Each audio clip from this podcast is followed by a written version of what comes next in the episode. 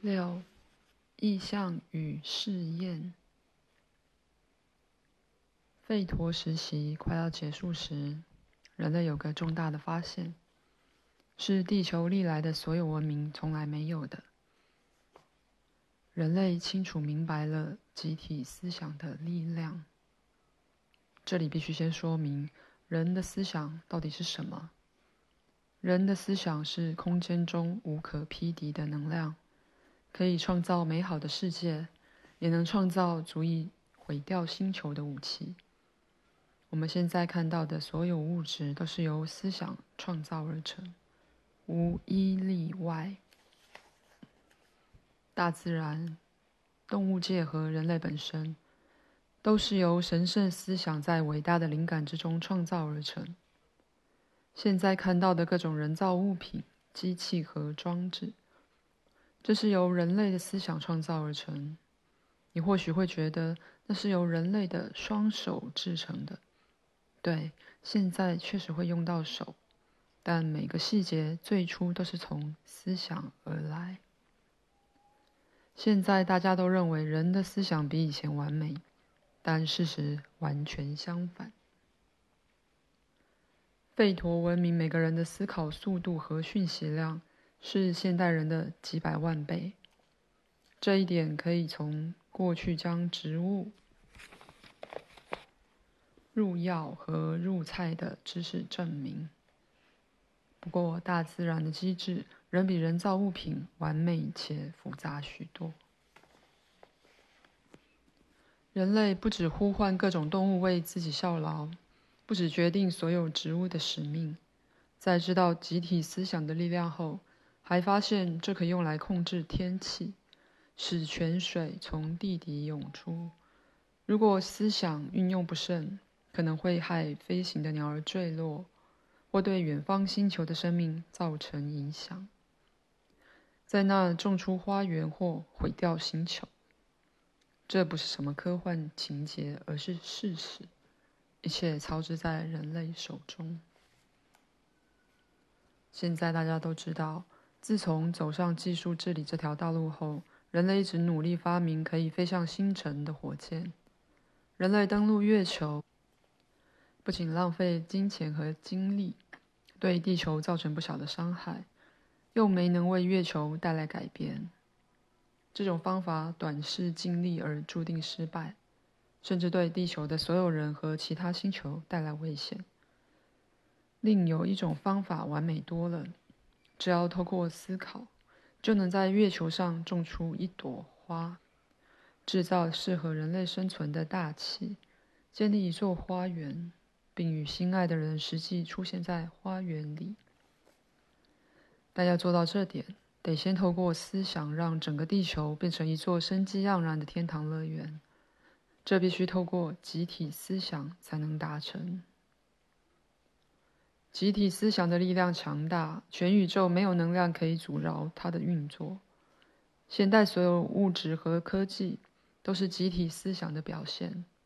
所有机械和武器都是由它发明，但请记得我曾说过，吠陀时期每个人的思想力量和能量远远超过现代人。像是重达数吨的岩石，只要九个人就能移动。为使集体思想的运用更容易，对大多数人带来好处，同时不浪费时间聚集人群。人类想出众多神祇的意象，借由他们掌管大自然。太阳神出现在火与爱和生育的意象之中。生活所需的一切都在人类聚集思想后，透过意象创造出来。思想能做到很多实用的事情，比方说灌溉必须用到雨水。所以，一个人开始思考雨神的意象。如果急需雨水，众人就将能量集中于雨的意象。一旦意象累积足够的能量，云朵便会聚集，接着下雨，滋润作物。神圣的大自然给予人类无限的机会，只要人类拒绝权力至上的诱惑，维持体内所有宇宙能量的平衡，其他银河便能出现一座座的花园。这可是人类思想的成果，让其他世界变得幸福。所谓的意象时期开始繁荣，生活其中的人类不仅创造，也在体内感受神的存在。不然，神子还能成为什么呢？在所谓的意象时期中，模样与神相似的人类开始创造意象。这个时期维持九千年之久。神从未干扰人类的行为，各种宇宙能量却开始骚动，不断地诱惑他们。宇宙所有能量的粒子存于人的体内，种类庞大且性质相对，但在体内因为平衡状态，成为单一和谐的整体。一旦任何能量占上风，其他能量的地位降低。平衡遭到破坏，那么地球就会出现变化，失去和谐。意象可以指引人往美好前进，但如果体内失衡，意象亦会导致毁灭。但究竟何谓意象？意象是人类思想创造出来的能量本质，可由单人或多人创造。演戏就是集体创造意象的明显例子。一人在纸上描述意象，另一人在舞台上扮演所述的意象。扮演虚构意象的演员做了什么？演员在一段时间内将自己的感觉、志向、渴望换成与虚构的意象一样，可能为此改变走路的方式、脸部表情和平日穿着。赋予虚构意象一个暂时的肉身。创造意象是人类特有的能力。单人或多人创造的意象存在于空间之中，一旦人停止思考，便会消失。越多人以感觉滋养意象，它就会变得越强。人类集体思想创造的意象具有强大的破坏力或创造力。它会反过来影响人类，形塑大大小小族群的性格和行为。人开始运用他们发现的无限机会，热衷地创造星球的生命。意象时期开始时，只有六人无法平衡体内由神造人时赋予的宇宙能量。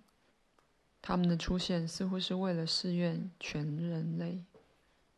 起初只是其中一人体内的崇高和自负超出其他能量，接着第二人、第三人，后来六人都是如此。他们原本互不相识，住在不同的地方，但物以类聚。他们开始集中思考如何统治地球的所有人。他们共有六人，在人群面前自称祭司。经过一代又一代的转世，他们至今仍然存在。现在，地球所有人有全由六人掌管，这六人就是祭司。他们的王朝持续万年之久，代代传承玄虚的知识，以及自己也只有片面了解的意象科学。他们小心翼翼地隐匿贝陀时期的知识，不让其他人知道。六人之中有位领袖，叫做大祭司，现在自认是全人类的最高统治者。大祭司只是耳闻我说过的几句话，你写进书里的内容，以及众多读者对此的反应，就开始怀疑我到底是谁。为了以防万一，他先用一分力试着毁掉我，但是没有成功。讶异的他。施展更大的力量，却仍摸不透我的身份。我刚说的费陀罗斯人，透露了我自己的身份。现在活在世上的大祭司，光听到这个词就会害怕。既然他知道这个词背后的含义，你想象一下，他会如何全身颤抖？他会集结手下的棋子，全体生物机器人，以及玄虚黑暗科学的所有力量，不择手段的毁掉我，每分每秒都在盘算毁灭的行动。就让他做吧，这样他就会无暇顾及其他的计划。拉迪米尔，你刚刚说现在媒体出现许多恶毒的攻击，他们以后还会变本加厉，越来越高明。你会看到挑拨离间和恶意诽谤，黑暗力量数千年来用来毁掉我们族人文化的手段都会倾巢而出。但你看到的只会是冰山一角，并非人人都能察觉玄虚力量的攻击。不过你能了解。感受并看到这种攻击，我求你不要害怕。再可怕的攻击也碰不了勇敢无畏的人。立刻忘掉你所看到的。无论妖魔鬼怪有多么强大，被人遗忘后，也只能完全消失。这样虽然不太寻常，我也看得出来你的猜疑，但别马上放弃求证，静下来思考一番吧。你也知道，即使只是一小群人为了某个目的聚集时，必定会有一位带头的人，我们姑且称他为领袖。小公司有主要负责人，大企业有多位主管和职位最高的总裁，各种管辖区域也有称谓不同的首长，包括区、省、州、市、共和国等等。如何称谓并不重要。各国都有一位领袖和众多辅政官员。国家领袖是最高层级的吗？大多数人都是这么认为。难道就没人统治活在世上的全人类吗？没有人想坐上统治世界的王位吗？当然有，而且现在还有。回顾近代历史，就会发现不少统帅企图武力占领全世界，但从未有人成功。每当快要取得至高无上的权力时，就会发生一些事情，导致渴望统一天下的将领和麾下的军队遭到毁灭。在繁荣强大的国家，一旦渴望统治世界，也会一夕之间变得平庸。过去一万年来都是如此，但为什么会这样？全是因为世上早有一位秘密统治者。将所有国家、政府和个人玩弄于股掌之间。他自称全地球的大祭司，手下有五位称为祭司的助手。弗拉迪米尔，再注意一个事实：思考为何数千年来世界各地的战争永无止息，所有国家的犯罪、疾病和各种灾难层出不穷。却有一个问题始终遭到禁止，而且是被严禁讨论：人类文明真的走在进步的道路上吗？还是说全人类是在每况愈下？这个问题很简单。我们先来了解当初祭司是如何取得权力，如何持续至今的。为了达成秘密的目的。他们的第一步是建立埃及王朝。现在的历史学家比其他人熟悉埃及王朝，但只要抛开个人见解和道听途说，你也能从史实找出很多不为人知的秘密。史实一：埃及的最高统治者史称法老，他们很多军事成败都有历史记载。即使到了今天，他们壮观的陵墓仍然超乎世人想象，吸引学者探索其中的奥秘。然而，金字塔的宏伟却也让我们远离了最重要的秘密。法老不仅是公认的人民领袖，更被视为神一般的看待。人民向他祈求来年丰收及风调雨顺。历史可以告诉我们很多法老的作为。但在了解一切有关法老的史实后，请你问自己：这些法老真有能力统治幅员广大的国家，成为众人的神吗？只要对照所有史实，就会发现，法老不过只是祭司手中的生物机器人。不过还有其他历史学家也知道的史实。法老时期有好几位祭司住在宏伟的神殿，其中一位是大祭司，他们随时监视法老候选人的学习，向年幼的男孩们灌输特定的知识，包括法老是由神选出的观念。在此期间，祭司告诉他们。大祭司可在秘密神殿听到神的话。祭司后来会从这些人中选出法老。登基日时，新法老身穿王袍，手持权杖，隆重地坐上王位。在人民眼中，他是至高无上的王，是神。只有祭司知道他是坐在王位的生物机器人。他们从小观察法老的个性，所以明白他会如何治理国家，对祭司群带来什么好处。少数法老试图脱离大祭司的掌控，但从未有人能恢复自由之身。毕竟祭司的权力无影无踪，但所有人都看得到法老的王袍。祭司的权力不需经由口头命令或宣誓才得以执行。祭司对每位统治者的权力从未缩减，让大多数的人民认知错误的宇宙秩序。法老唯有摒弃被人灌输的臆想，冷静的独立思考，才有可能成为真正的人。然而，祭司一开始便已想好对策，迫使法老终日操烦琐碎的国事而无法脱身。琐碎的国事。信使、书记和首长从全国各地捎来源源不绝的讯息，有时必须即刻解决，有时还会爆发战争，耗尽法老的心力。法老必须乘着战马四处奔走，惩罚或奖励投诚的人民，时常没有充足的睡眠。相对而言，祭司可以安静的沉思，这点他占尽了优势。祭司盘算如何凭靠一人之力统治全世界，甚至进一步计划在神所创造的世界之外建立一个属于自己的天下。他哪会在乎那个年幼无知的法老，甚至臣服于他的百姓？对祭司而言，他们只是手中的傀儡。祭司私下研读意象科学。百姓也渐渐淡忘了自然法则。